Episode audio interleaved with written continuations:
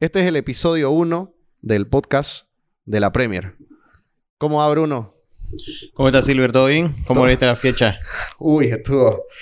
La verdad que mucho mejor de lo que esperaba para mi equipo. Vos, José, ¿qué tal? Bien, todavía un poquito disconforme con lo que pasó con mi equipo, pero una fecha bastante apasionante. Muchas cosas por las que hablar. Sí, ha habido muchas sorpresas.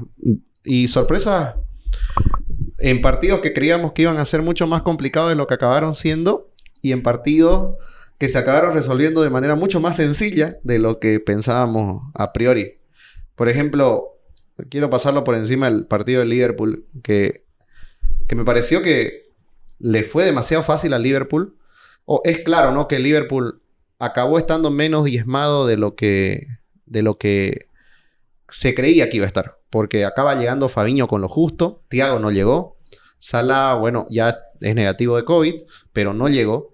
Las molestias de Henderson no dejó de preocupar a, a Klopp y prefirió reservarlo.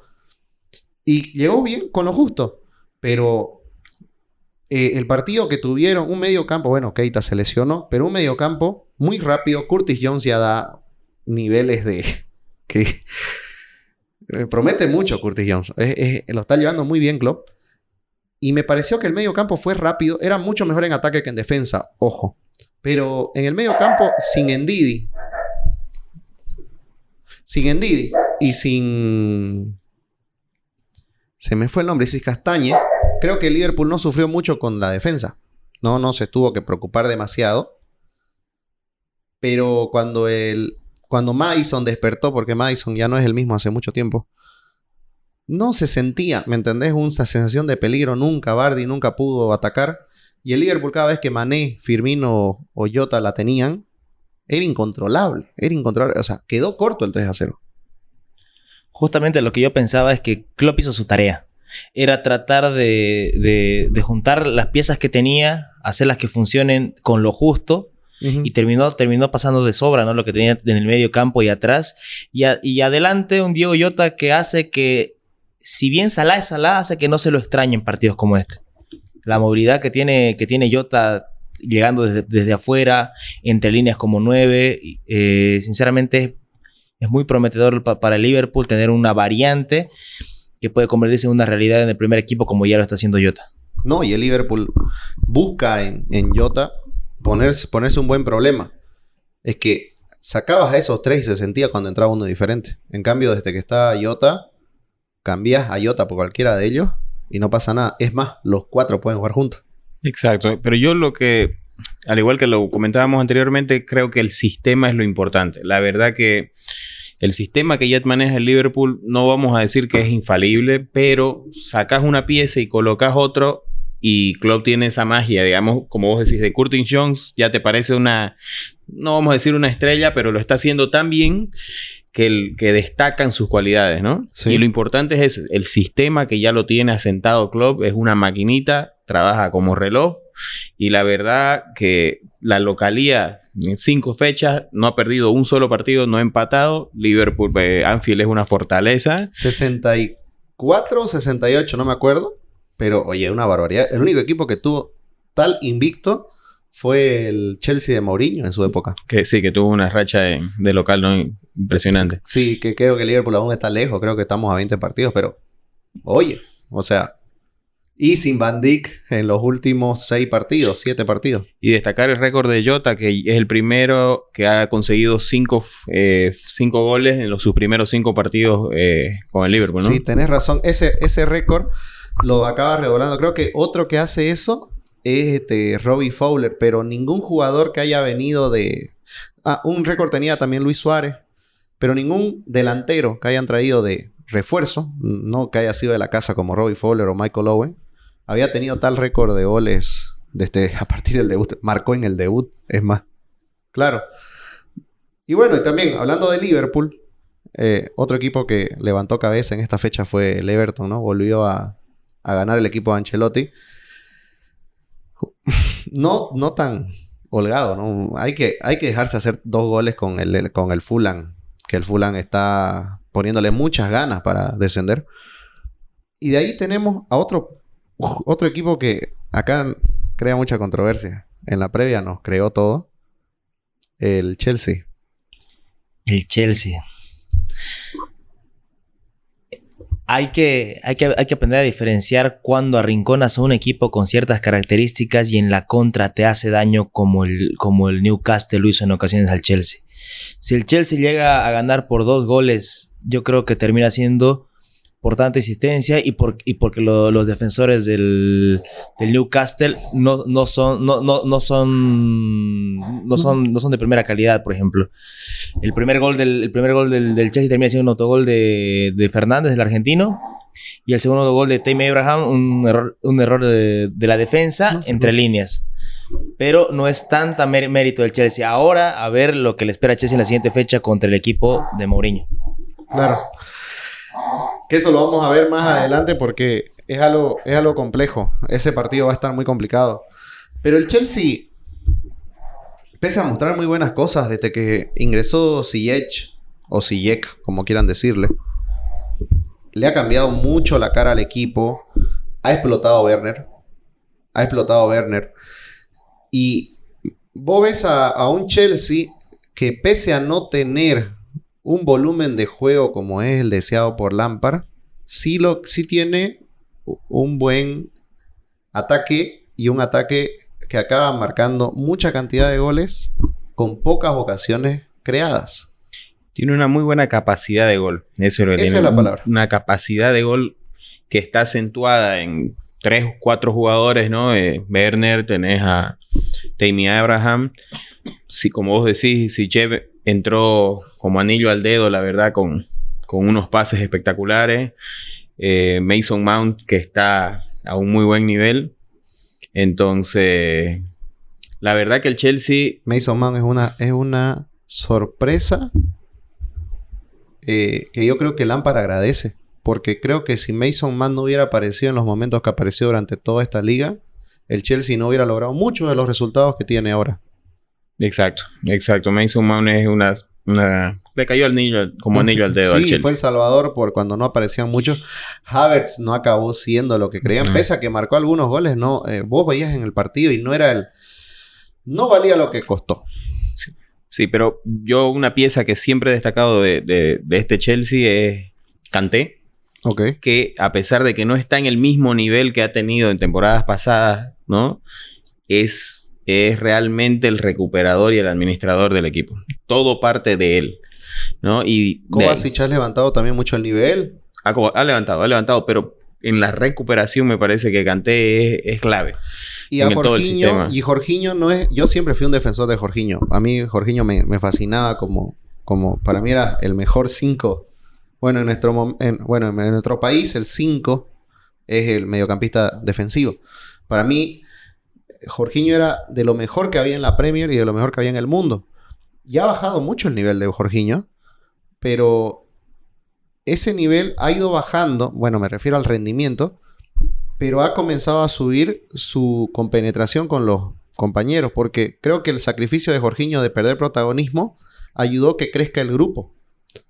Creo que ahora ya es cantado el mediocampo del Chelsea. O sea, vos no movés a Kanté, a Jorginho y Kovacic. Exactamente. Se, se, se solidificó. Y eso que...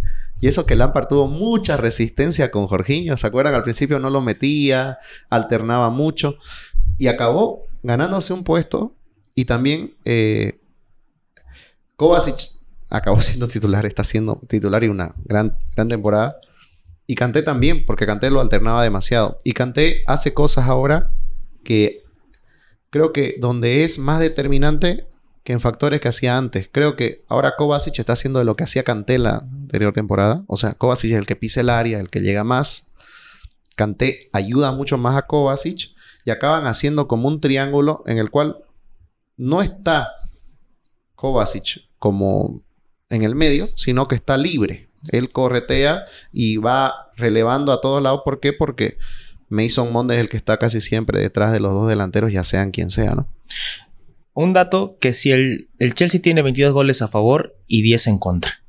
Es un equipo que hace más de 2 goles por partido, pero en las 9 fechas ha recibido 1.3, 1.1 goles por partido más o menos. ¿Ya? Si el Chelsea tiene tan buen mediocampo al atacar y tiene dos hombres buenos, uno en recuperación y el otro en, el otro en, en correr, en corretear a los, a los mediocampistas como Kanté y Jorginho, ¿por qué recibe tantos goles? Yo tengo una teoría. El Chelsea en retroceso está mal. Cuando les toca defender, son sólidos. Pero cuando les toca ser el protagonista, el que propone, en el retroceso quedan muy mal parados. Porque tienen a un Rhys James muy preocupado en el ataque y ahí es donde, y ahí es donde quedan desnudos atrás. Mejoró con el ingreso de, de Chilwell cuando ya comenzó a estar asentado. Pero tenés toda la razón. Y la zona de Rhys James es la que más ha sufrido. A Thiago Silva le ha costado mucho la, el cambio ¿no? de, de liga. Y el arquero no lo encuentran hasta ahora. El arquero es una pieza clave que hasta ahorita no, no encuentra. No podemos hablar de unas malas actuaciones de, del arquero nuevo de, Mendy. de Mendy, pero sí realmente por lo menos le ha dado más confianza a la línea defensiva actualmente, porque ya se había perdido esa confianza con, con Kepa y ni hablar de, del pelón, ¿no? ya no, ya de verdad que ese era un caso perdido para mi gusto. Caballero es la llanta de auxilio que tiene tamaño de carretilla, ¿no? Para- o sea, es ya cuando de verdad no da la... O sea, no da para llegar a, a- al llantero. Y, y juega ya juega con el apellido, con la trayectoria que tiene, co- con, la experiencia de ese caballero, un, un arquero de que no me va a hacer chambonadas. Sí, es seguro. Medianamente seguro. Medianamente seguro. Y la consulta es, ¿el Chelsea qué va a hacer con el arquero? Mm, No sé, Mendy tiene la oportunidad de oro de llegar al arquero titular a un Chelsea, un equipo importante de Inglaterra, Sí. pero ¿y si no funciona qué? ¿Qué va a hacer el Chelsea? Yo lo vi que es un, un arquero que no sabe salir mucho por arriba, pero tapador. De mucho reflejo. ¿No? Sí, me parece sí. Pero yo lo que quiero resaltar a lo- para lo largo de la temporada del Chelsea, que, que como estamos viendo, como decía José, lo mete muchos goles, está recibiendo, pero un punto importante se me a la larga va a ser las lesiones, me parece. Tiene una plantilla que en mi percepción son buenos jugadores, pero varios son de cristal. Sí. Son mm, probablemente van a tener esos inconvenientes en el- lo largo de la temporada. Hay Y- muchos puestos sin recambio también, Bruno. Sí, Eh, eh, no es una plantilla corta, pero sí en ciertas áreas le falta, ¿no? Eh, tener el recambio. Adelante tiene muchos recambios. Tiene mucha escoger. variante. Pero en el medio, digo, se lesiona uno y aquí mete. No tenés. No tenés y, y la verdad, ese puede ser un factor que condiciona el Chelsea en, en progresar dentro de toda la temporada, ¿no? Pero a priori lo está haciendo muy bien y como decía José, lo- la cantidad de goles es, es espectacular lo que está metiendo, ¿no? La vocación ofensiva, el volumen, espectacular. Ver cómo, cómo, cómo continúa, ¿no? Y otro que sufre es el Manchester. Un partido con el dolor de mi corazón de que, como el anterior, no parecía de Premier.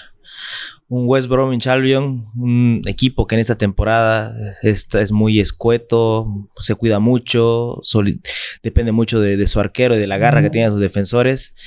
Llegó al arco de De Gea en ocasiones donde De, De Gea, esta vez se vistió de De Gea y, y sacó dos pelotas interesantes, pero luego un equipo no sin con, con respeto a todos los hinchas del West, del, del West Brom, que no puede, no puede ganar de esa manera, con un penal, jugando feo, jugando a nada, teniendo a jugadores en la banca que te pueden dar un- una, una- una- unas variables de juego, de funcionamiento y de ataque claras. No puedes ser un entrenador del Manchester United e ir a jugar al West Brom con, con doble 5, pongámosle. Teniendo en tu planilla a Pogba, a Van de Beek y dejándole toda la creatividad a Bruno Fernández teniendo los recursos. Claro, el, el West Brom es un candidato de los... Hay cuatro candidatos fijos a descender. Entre ellos está el Fulham, el West Brom, el Barley y el Sheffield. No me lo toquen al Burnley. ¿no? que yo creo que salvo una magia en, en enero, se van a ir. O, Sí. o la pelea está ahí. Y Sí. tristemente el Sheffield, ¿no? Porque tuvo una muy buena temporada la anterior. Pero no encuentra el norte. Lo que no encuentra es el gol. También. Porque en realidad tiene un, el, mantiene el mismo sistema defensivo. Es rígido, cuesta hacerle gol. Pero él no están creando lo suficiente para, para hacer ese 1-0 que ganaban antes, ¿no? El año pasado. Y para mí es un muy mal mercado.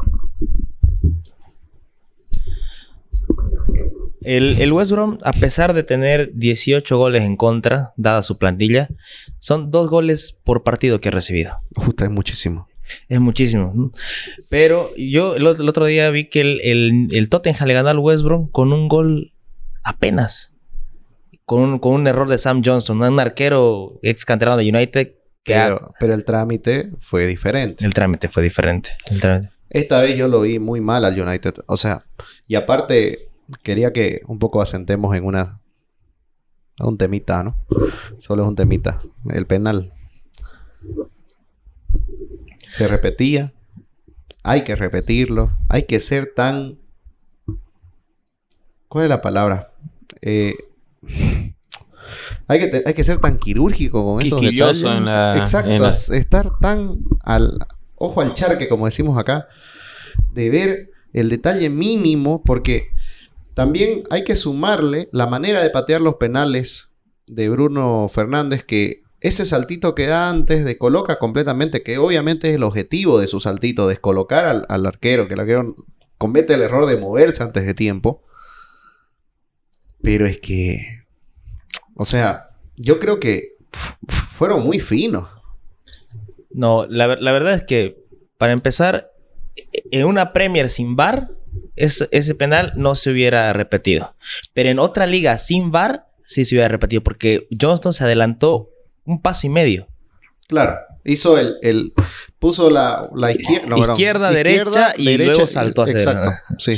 Entonces, yo creo que en una Premier sin VAR no se hubiera repetido. Una- en otra liga, una, la liga Serie A, sí se hubiera repetido sin VAR. Pero eh, es, es- es lo que tiene el VAR, ¿no? ¿Cuántos goles se han concedido o se han anulado por, por, por análisis de este, del, del VAR? Bastantes Sí. en, en esta Premier. Sí. Entonces yo creo que es parte de... Ahora, de, de la, de la forma que lo cobraron, yo creo que estaba bien cobrado.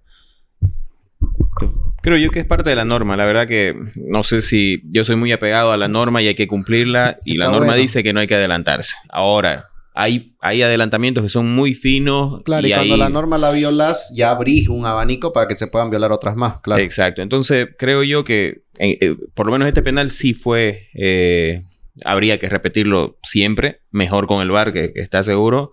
Pero ahí hay un temita que está empezando a perder la confianza en los penales. Ya no es el primero que falla Bruno Fernández. No quiero decir que sea un mal pateador. Pero empieza a perder ya la seguridad del hincha del United en, en cómo va a ir ese penal. Se puso ansioso, José. Lo. Un dato. Bruno Fernández falló sus primeros, su primer penal en toda su carrera en el United. Y luego, y luego después de fallar su primer penal, el siguiente también lo falló. No, no quiero hablar en desmedro del Sporting de Lisboa, porque es un club grande, histórico, etcétera. Pero a Bruno Fernández, la primera camiseta de verdad pesada, que creo que lo he visto vestir, es la del United.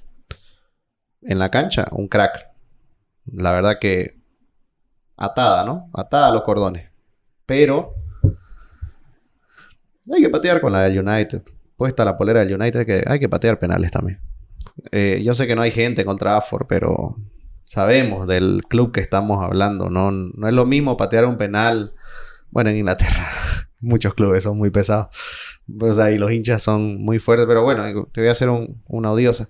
No es lo mismo patear un penal en el Leicester que patear un penal en el United. Exacto. O como, a ver, un, un Wayne Rooney joven. No es lo mismo patear un penal en el Everton No, el Everton es caliente. que ir a patear un penal en el United. Sí, sí hay su diferencia, pero en el Everton, bueno, yo- sí. Entonces, sí, estaba bien que, que repita el penal. Coincidimos. Completamente. Coincidimos que estuvo bien. Ahora, el United con todo esto, ¿en qué posición queda de la tabla? Siguen en, en el puesto yo, yo recuerdo 14, que si no me quedó en- equivoco. con 13 puntos. ¿Cierto o no? Pero, pero Ha hay, quedado en hay el mucho- décimo lugar, ¿no? Ha pero hay en- muchos con 13, ¿no? Claro, la- la- todavía la tabla no ha habido, salvo el Liverpool, nadie que, perdón, el Tottenham y el Liverpool que, que se haya despegado, ¿no? Pero si analizamos desde el, Claro, desde, desde el decim- decimotercero, digamos, que viene a ser el City con un partido menos, son ocho puntos. Todavía no hay una, un desprendimiento de alguien exponencial, ¿no? Y si el City y el United acaban ganando sus partidos que deben, fácilmente se pondrían en pelea de nuevo y en carrera. En realidad, todo, todo del, del 1 al 10, todos están en carrera. Por lo, si, si queremos hablar de puestos de Champions, si queremos Sí. hablar de Europa League, dependiendo de las pretensiones de cada club, todavía sigue muy cerrada, ¿no? Porque así Oye, me no- acabo de impresionar. Miren, el City tiene la misma cantidad de victorias, claro que con un partido más, el Leeds, que Leeds. Exacto. Sí, la campaña del, del City, eh, ya vamos a entrar más a detalle de ella, no es la mejor. Pero Sí. es- lo importante es viendo los próximos cinco partidos del City. Se le viene lo, lo más difícil es el clásico con el United. Sí. Pero el resto son partidos. Juega con el Fulham, con el Barley, que a priori debería ganarlos y holgadamente, ¿no? Sí. Entonces eso va a hacer que gane el equipo del City una confianza que, que ahorita la tiene perdida.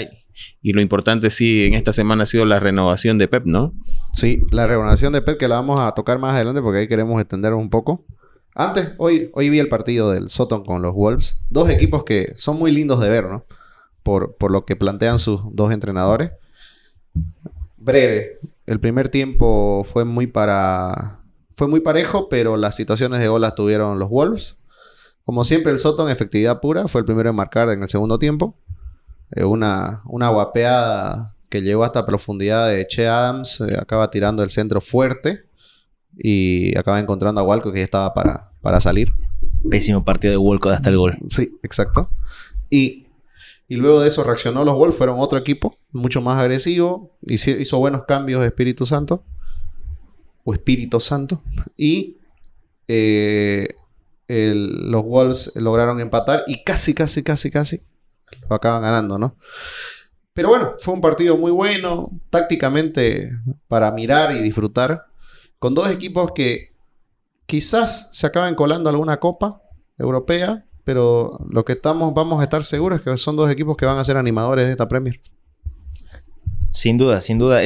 Ya van un par de temporadas que los Wolves van de menos a más, que terminan impresionando, incomodando al- a los clubes del Big Six y colándose. La anterior temporada llegaron, estaban en Europa League y esperemos que esta, tem- y- y- esperemos que, esta que temporada el, el Southampton sea protagonista y pueda sacar alguna Copa Europea. Me gustaría verlo a Soto en No, Europa. imagínate jugadores como Ward Pros, a como a Daniel, Daniel Ings haciendo goles en Europa League, sería bonito. Sí, sí, sí. El tema, creo que la plantilla es muy corta así del Soton, ¿no? Eh, Se eh, parte uno y no encontrás quién Exacto, juegue. ahorita se fue Inks, lamentablemente está de baja por bastante Sí. tiempo y, y lo siente.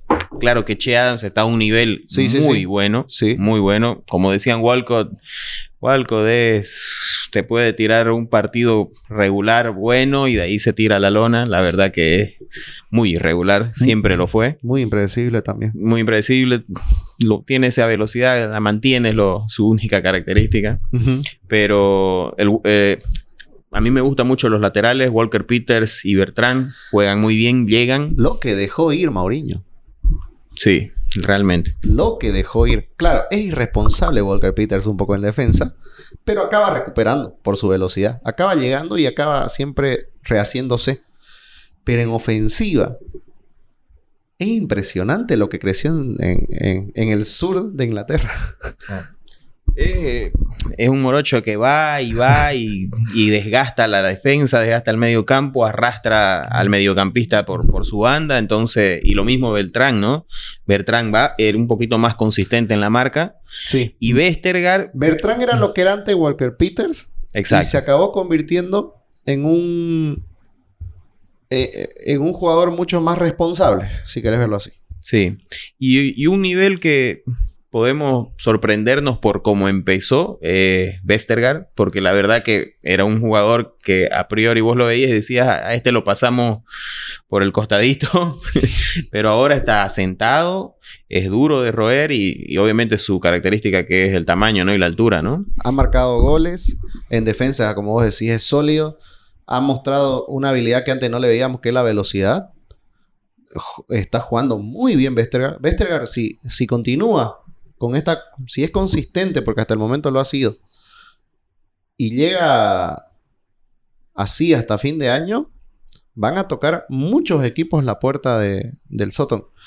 Es mucho más difícil llevarse quizás un Armstrong, Armstrong, perdón, porque no es Armstrong, es Armstrong, llevarse un Ward Prowse.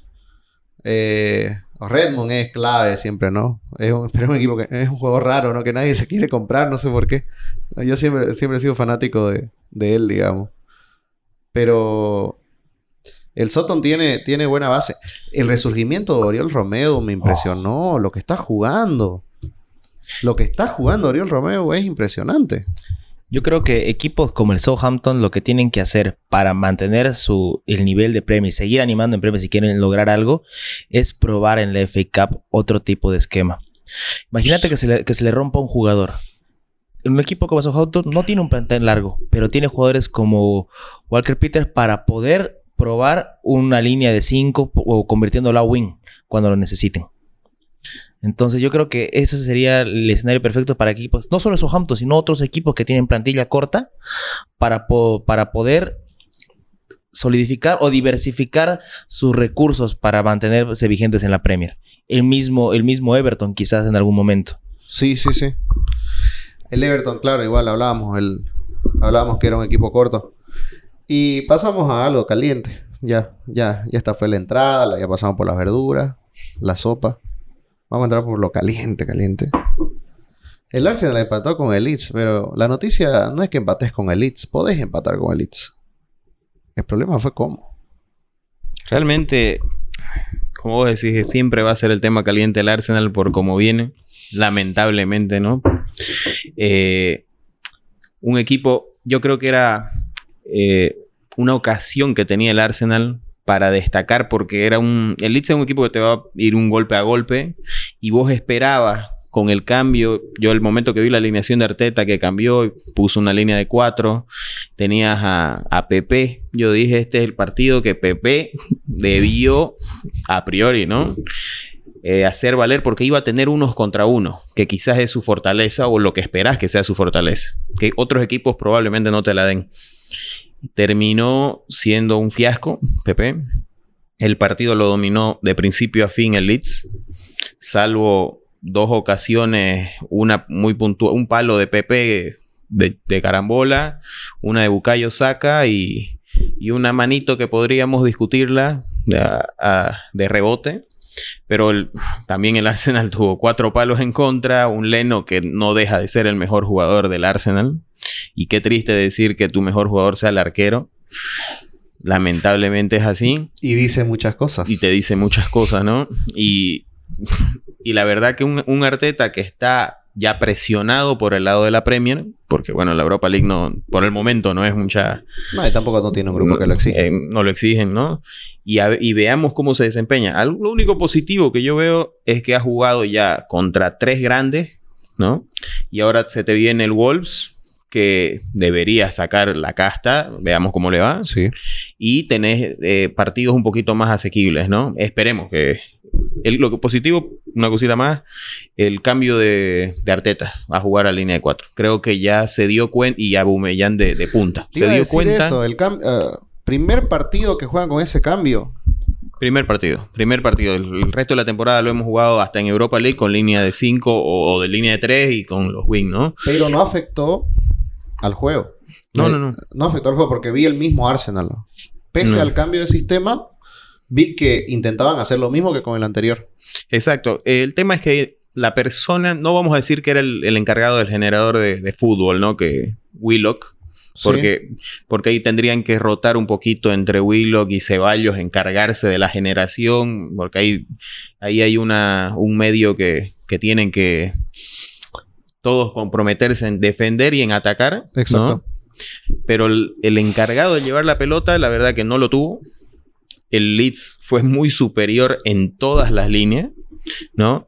Y el Leeds es, lo impresionante es el compromiso que mete cada jugador, ¿no? Cada jugador realmente hace lo que tiene que hacer. Que creo que, que, que, a Bielsa no le tiembla la mano para, para sentarte si es que no hace lo que quiere. Exacto. Lo que él quiere, perdón.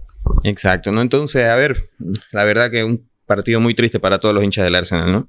Esperábamos una victoria, no te, no te voy a decir holgada, pero era un partido que creo yo para demostrar algo, por, por, el, por el planteamiento del equipo del frente. No, es lo, no, no te va a plantear un, un West Ham el mismo partido, que te puede dar algunas libertades, ¿no? Claro. Yo creo que el partido es un choque de realidades.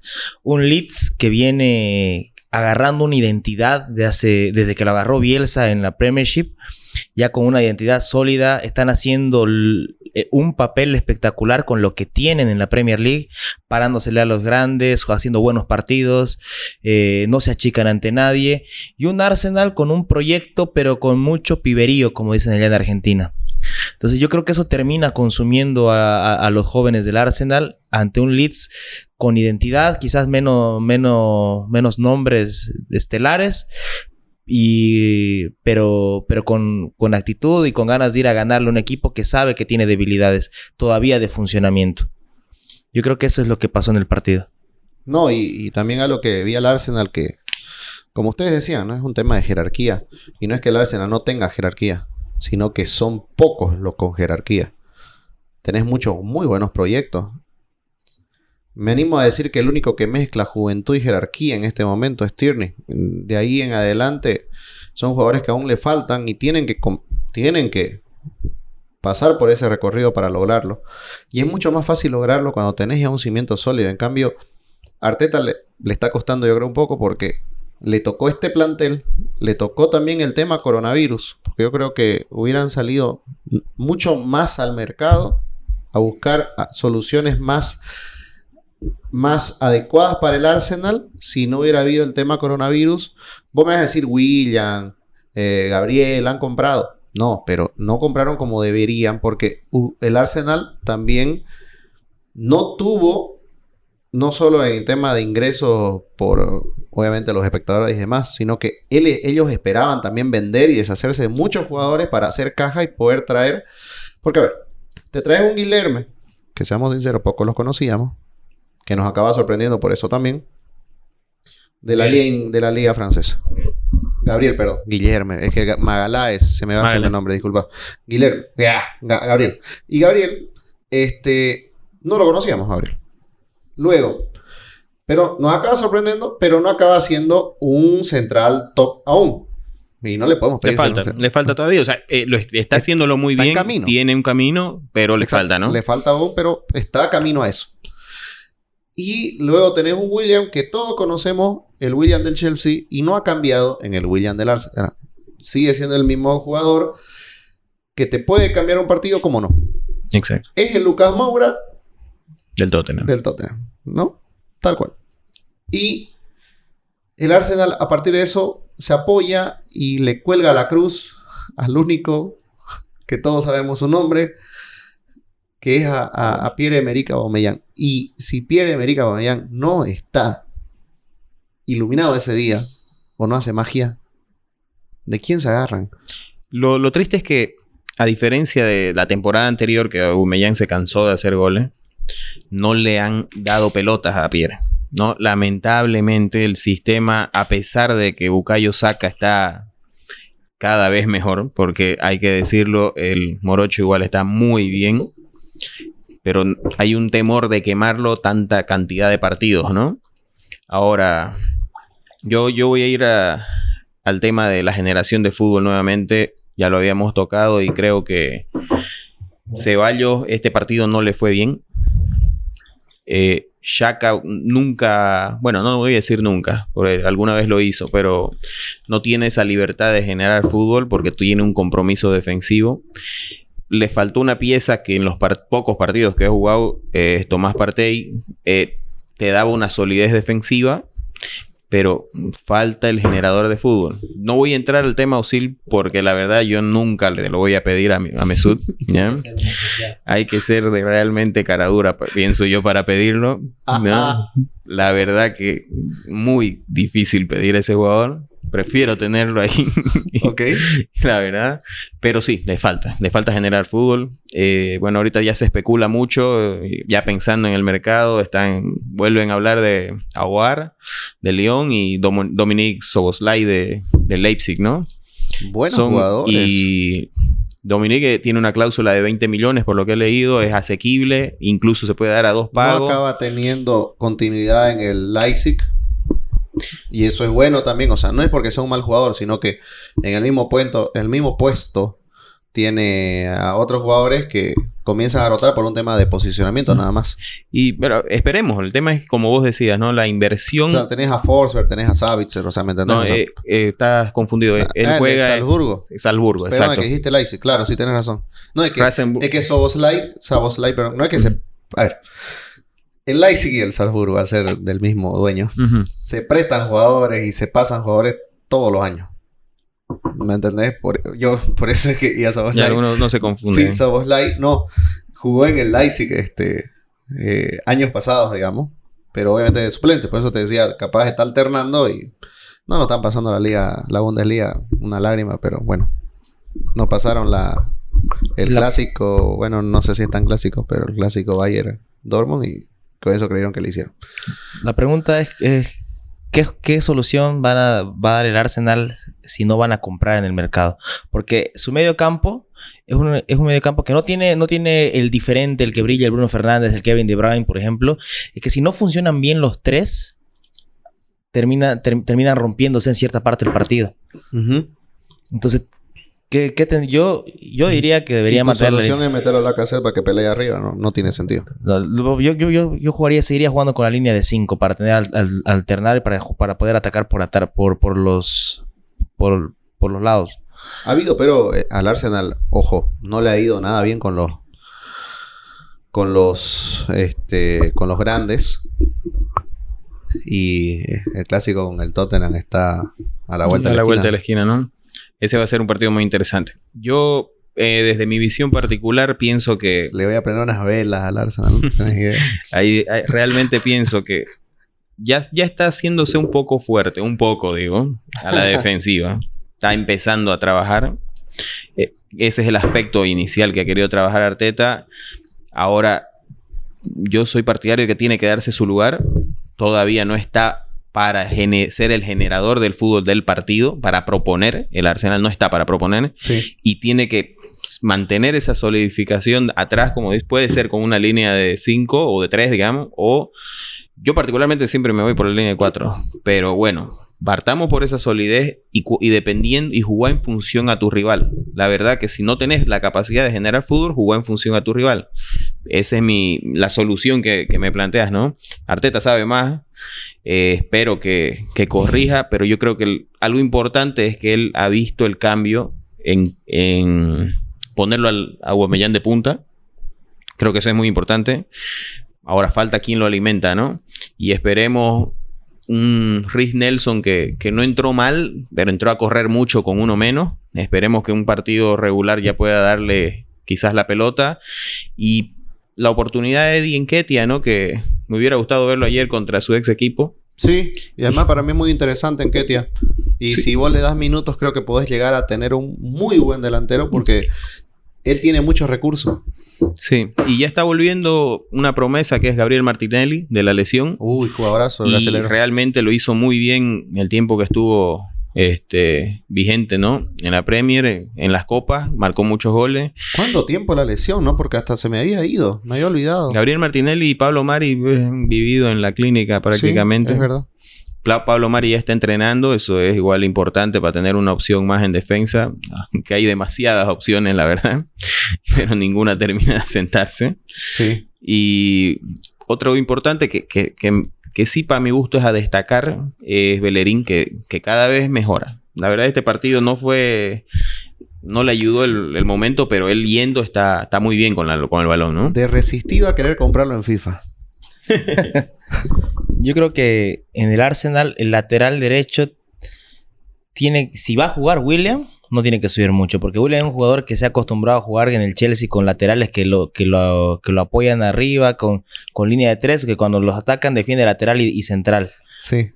Y entonces, si William va a jugar, yo creo que el lateral no tiene que subir mucho. No, y ahora tenés un quilombo. Ahora ni William ni Pepe te están respondiendo. Y la salvajada que tiró Pepe es una No, lo de, lo, de, lo de Pepe fue, es inaceptable, la verdad, ¿no? Sí. A este nivel hay partidos calientes. O sea, no, tampoco podemos, no lo vamos a crucificar, pero... Pero no es- es 1950, no hay cámara. O sea, No, te- y- tenés 32 cámaras apuntándote el Oye, bar. Y querés que te diga algo, o sea, yo no lo crucifico porque creo que lo, cualquier persona o jugador tiene un momento que se puede zafar zafar. Ya, eso, pero quizás este no era el partido. Ah, Sí. Zafate en un clásico, Sí. zafate en un partido que ha sido trabado, duro. Este no lo era, no había el momento para, para hacerte expulsar y de esa manera, ¿no? Sí, Muy, muy triste, muy triste, la verdad. Bueno, ya que estamos en el norte de Londres, bueno, estábamos con el club del norte de Londres. Hablemos de los vecinos. Los Spurs recibieron al City. Obviamente que siempre viene lo calientito que es Mourinho Pep, pero que cada vez se enfría más porque sabemos que Mourinho no le da importancia a nadie. Y los Spurs dieron una presentación impresionante porque no sufrieron. No sufrieron contra el City. Y la verdad que, que un equipo no sufra contra el City es noticia. Todo el tiempo estuvo anticipado al City. Yo lo, la vi la partido porque te, te acuerdas que te dije no, no lo iba a ver porque justo tenía una cosa que hacer. Busqué la rep, la vi. Y te cuento que defensivamente lo de Mourinho fue impecable. Bueno, lo del equipo de Mourinho fue impecable. Hoybier se comió la cancha. Sissoko también. Un dombelé. En Don Belé fue el, la válvula de escape, ¿ya? El, el oxigenador, porque él era el que hacía ese timing, ese tiempo y era el que llevaba el balón y conectaba. Pero también los laterales, Aurier tuvo un buen partido, eh, Alderville tuvo un excelente partido, no un buen partido. Di- ahora, Alderville hace, desde que comenzó esta temporada y desde que las lesiones lo respetaron, creo que está en su mejor nivel, que lo tuvo hace unas cuantas temporadas, pero ahora creo que no hay mejor. Está impresionante Alderweireld para mí, clase mundial. Y tenés a un Tottenham que controló a los Spurs, le dio el balón, pero le dijo, no me vas a hacer daño, porque yo ya sé lo que vas a hacer con el balón. Así que le cerró todas las vías. Vos veías que cada vez que intentaban hacer a los de Pep, eh, los Spurs sabían estar bien parados y sabían anticipar. No era ni siquiera esperarlos, anticiparlos. Ahora, pero yo te hago la pregunta, ¿este es el fútbol que te gusta, la verdad? Porque yo veo un... Sí, es, es valorable. Todo lo que me decís. Sí, yo, pienso que, que jugó muy bien el Tottenham a lo que tenía que hacer. Pero la pregunta para mi gusto en Premier... No, no en Premier, la verdad No. que, que- que en, que en todo el deporte. ¿Ese es el fútbol que te gusta? No, no, no en el tema. Es maquiavélico Mourinho. Claro, ese es el tema. Mourinho creo que este partido lo, sal- lo sa- salió a ganarlo. ¿Por qué? Porque Mourinho, por ejemplo, un, amigo me decía, contra el United, por ejemplo, son, es amarrete. Oye, al United le hizo 3-1, le hizo antes que acabe la anterior temporada, y esta temporada le tiró 6. Lo que pasa es que Mourinho sabe cómo jugarte, o sea, bueno, y con un técnico como Ole Gunnar Solskjaer lo, lo paseó, ¿no? Estaba dos pasos adelantado. Pero lo que me impresionó de este partido es que estaba tres pasos adelantados de Pep. Y hay que estar adelantado a Pep. Y, a- y aparte de eso, no es que resignó el ataque, sino que también supo cómo atacarlo al City. Y supo herirlo en... Pero supo herirlo cuando. ¿Cómo, cómo se dio cuenta? A ver, ¿cómo, cómo el City en la anterior temporada, por ejemplo? Los partidos que perdió el City, ¿te acuerdas? Con los Wolves, con el Palace, Sí, sí. etcétera. Todos los acaba perdiendo con goles idénticos a lo que hicieron los Chelsea y Son. Tal cual. ¿No ves? Sí. ¿Te acordás? O sea, por eso te digo, para mí como un poco lo que decía él, es maquiavélico Mourinho, porque acaba logrando un objetivo. Ahora, yo, yo te voy a responder de una manera eh, eh, muy práctica lo que vos me decís.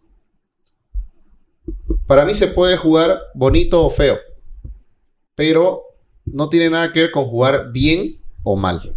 Hay una diferencia, porque el lo uno es estético, en cambio el otro va más por el tema de que si se hizo lo que se planeó. Y creo que en este caso el equipo de Mourinho sí le respondió porque hizo lo que él planeó. Pero tal vez, si querés, no fue vistoso. Está muy bien justificado. Yo no, no me estás planteando el, el argumento resultadista, ¿no? Porque Claro. también, ah, bueno, en particular no, no me gusta, ¿no? La- Porque a veces, ganar hace- como sea, no, me, no soy partidario del ganar como sea. Obvio, como vos decís, hubo una idea, exacto. hubo un plan, vamos a hacer esto. Ahora, la y verdad, hay técnicos como Pep, mira que es la contraparte, que acabó perdiendo con su plan. ¿Entendés? claro. Es- o sea, ¿qué quiere decir? El City no es que jugó mal. sino que el plan no acabó teniendo éxito nada más. Yo comparo este partido, bueno, no comparo, recuerdo el partido de City Tottenham en la semifinal de la Champions, el, de, el Tottenham de Pochettino, donde Pero ahí hubo No, ahí, una fue- lotería claro, también, ¿no? Fue, aparte de la lotería, el partido fue otro. Fue un, un Tottenham que se, se peleaba por tener la pelota, igual que el City. Pero no vi un City como, como, el, como el partido del, del, domin- del, del sábado. Sí, el sábado. Muy pocas veces vi a un City tan desesperado, tan desesperado por no, no lograr patear o no lograr entrar al área. Le tapaban los caminos por todo lado. No, no pudieron jugar bien ni Ferran, a Ferran Torres se lo comieron. eh, de Bruyne hizo muy poco. Bueno, si lo que hizo se, se lo comieron en el medio campo. Y estaban desesperados. Estaban tan desesperados que hasta los centrales salían a tratar de atacar y ahí los queda. Y cuando, cuando lograban sacar la pelota con Sissoko y la salida de Ndombele, sabemos de lo que es capaz la delantera Mourinho. Mourinho hizo algo hoy, hoy el sábado, que yo creo que ustedes me van a, me van a apoyar. Y es un arma que siempre tuvo el Tottenham y que pocos técnicos del Tottenham lo aprovecharon, que es el aspecto físico. Jugar contra el Tottenham es durísimo, porque si vos comenzás a ver, te topás con un Aurier, un Dyer, un Alderweireld, un Davis cuando no estaba este Reguilón. un Sissoko. Wings, ya, una excepción. Ahora lo tenés a Javier, que es un robot. En Don Belé. En. Kane, O sea, es- son que físicamente. Es duro, es duro. eh, claro. Es duro. Ahora, yo te digo una cosa. Y ustedes que han jugado fútbol igual que yo, tener un equipo que, aparte de técnicamente ser dotados, físicamente te consume, con un equipo como el City que todos son menuditos, todos son flaquitos, ¿no? Obviamente Walker, ponerle la excepción y Rubén Díaz ahora, pero ni siquiera a la porque cuando las lesiones lo respetan, es para mí uno de los mejores del mundo. Es un central que sea no enorme y que te meta la carrocería, digamos, no es así. Pero un equipo de, de- de no jugadores que tengan, que sea el físico, su pro. Y creo que Mourinho lo aprovechó porque le puso jugadores muy físicos que acabaron dañando y desesperando al City porque, oye, la, yo me quedo con la imagen del primer tiempo al final. ¿Cómo fueron a, a mucha gente se fueron a llorar? No, es que fueron a decir, no estás viendo lo que nos patean. Claro. O sea, y no era que los pateaban, sino que es que estás jugando con un jugador que juega. O sea, Sissoko no te patea, Sissoko. Sissoko cuando camina y vos te. Te chocas con su rodilla, te, te- empezás a chocar con su Te tobillo, te duele, te, va a doler. Te va a doler. Te va a o sea, doler. yo lo veo a Sissoko llegar, sé que me va a doler. Así que creo que Mourinho dijo, bueno, y ahí quisiera que me expliques un poco el. Yo sé que vos me decís, no es ganar como sea. Y creo que Mourinho no es un tipo que gana como sea, sino que sabe reconocer. Voy a, no quiero decir tiene la humildad, no quiero ser romántico acá. No, porque si vos, Mourinho, o sea, obviamente sale a decir el cosas que no debe en prensa, pero es para sacarse la presión de, los jugadores. Sacar la presión a los jugadores, perdón. Pero Mourinho, por ejemplo, él no, no se pone rojo para aceptar que tiene tal vez a veces equipos superiores a él o al suyo, en el cual tiene que adaptarse a la situación para poder sacarle un rédito y después volver a lo suyo. Porque, por ejemplo, el United, que es un equipo que tiene, que tal vez no tiene un funcionamiento, pero tiene jugadores de alto calibre, le supo jugar de una manera en la cual el Tottenham fue amo y señor de la cancha. En cambio, también acá hay otro tema, ¿no? La condicionante del City. Ni el Liverpool con el City puede llegar a ser amo y señor de la cancha. O sea, jugar con un equipo de Pepe es muy complicado. Pero Mourinho lo supo hacer y le salió todo el sábado. Ah.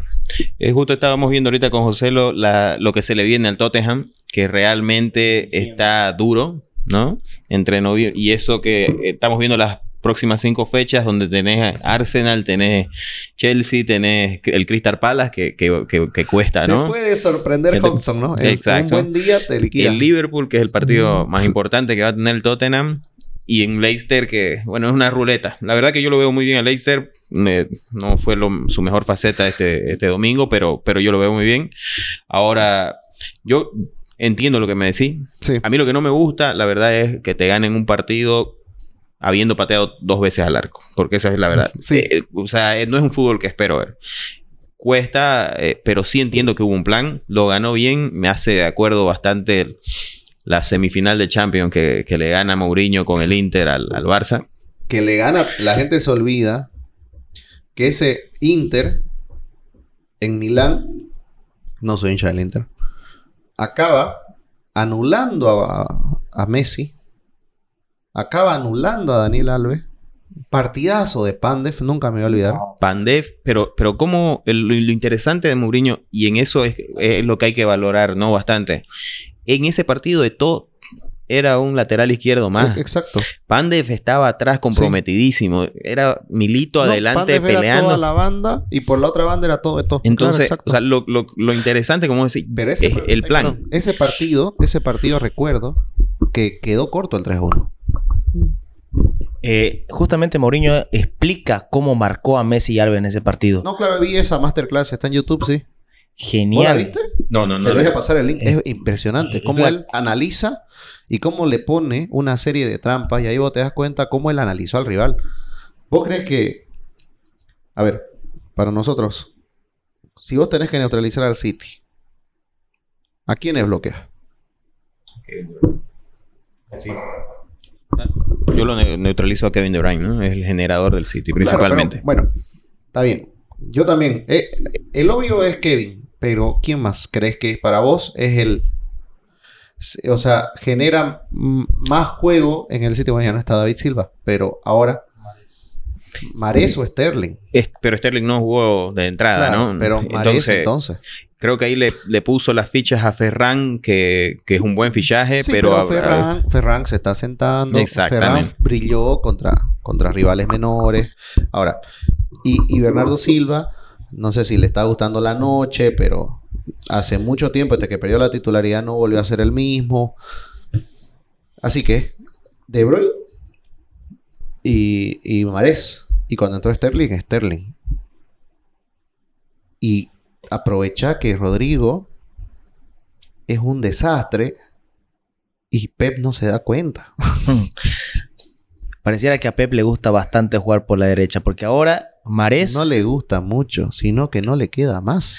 Y que por la izquierda, desde que se fue Sané, bueno, desde que se lesionó Sané, porque después acabó yendo, no encontró en Sterling un jugador como Sané.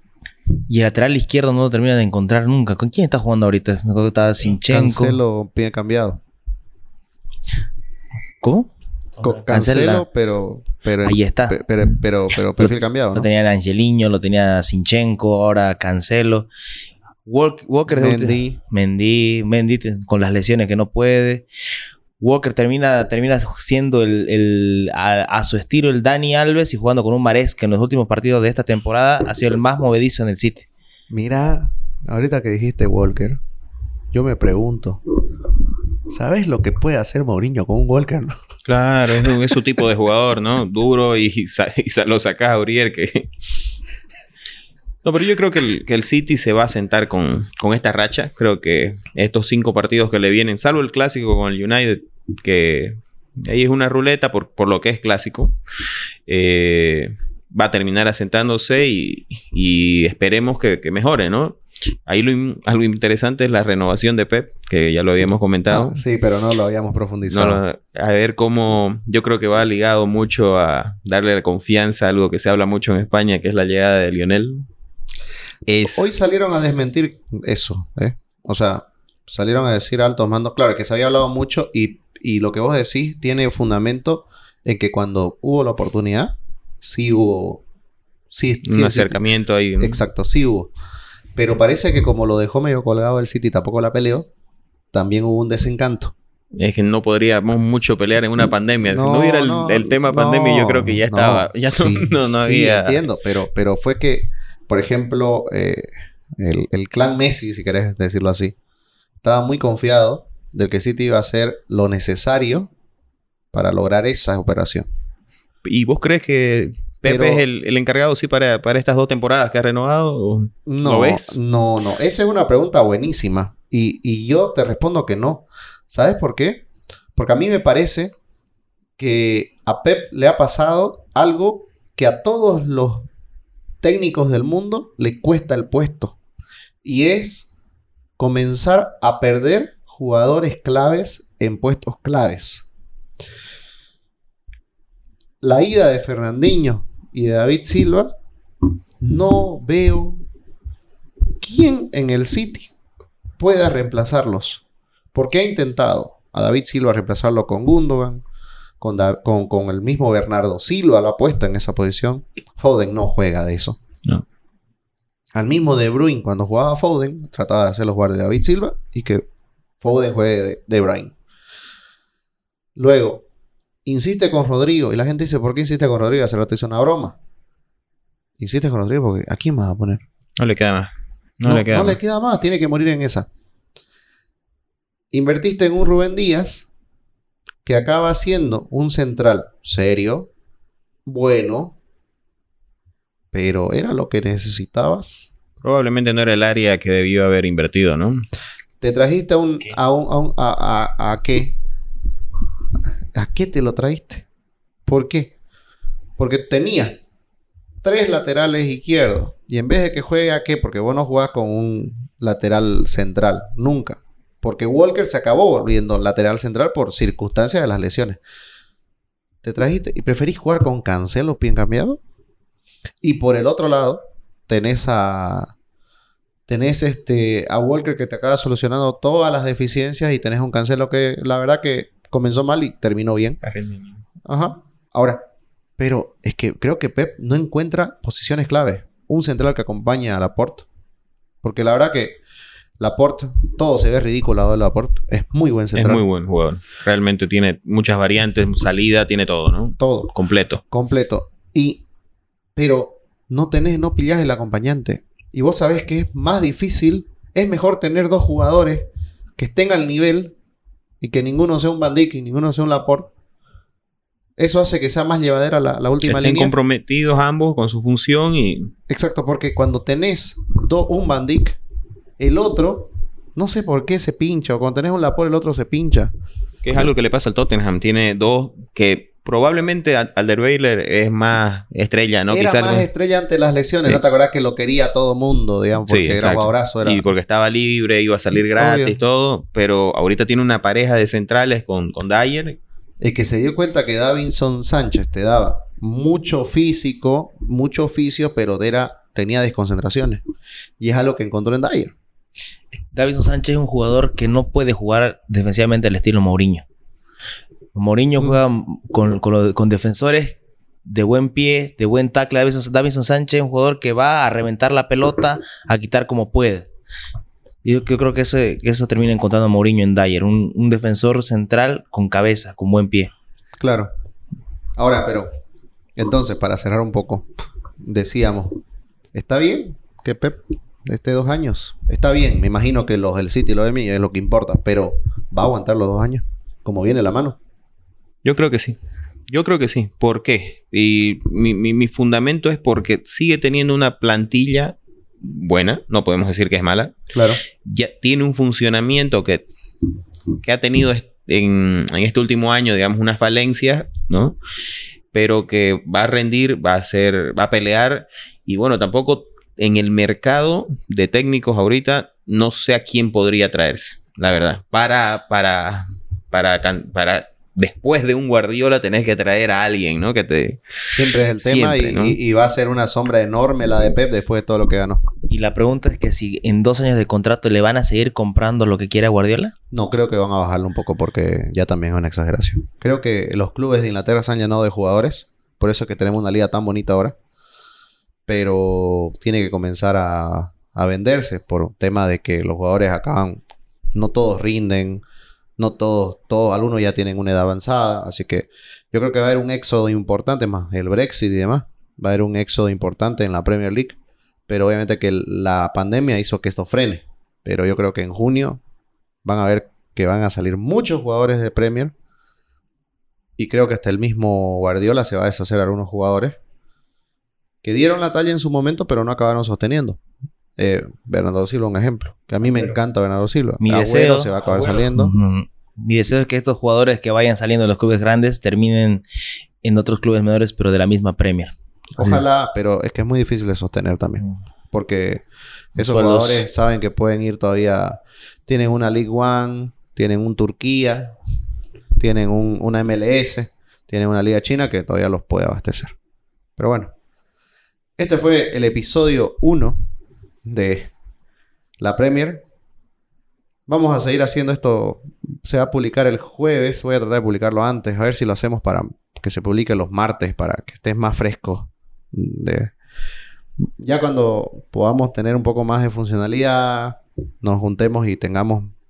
Se puede decir más rapidez para poder salir. Y vamos a. Yo creo que hasta vamos a poder hablar un poco más de Champions y demás.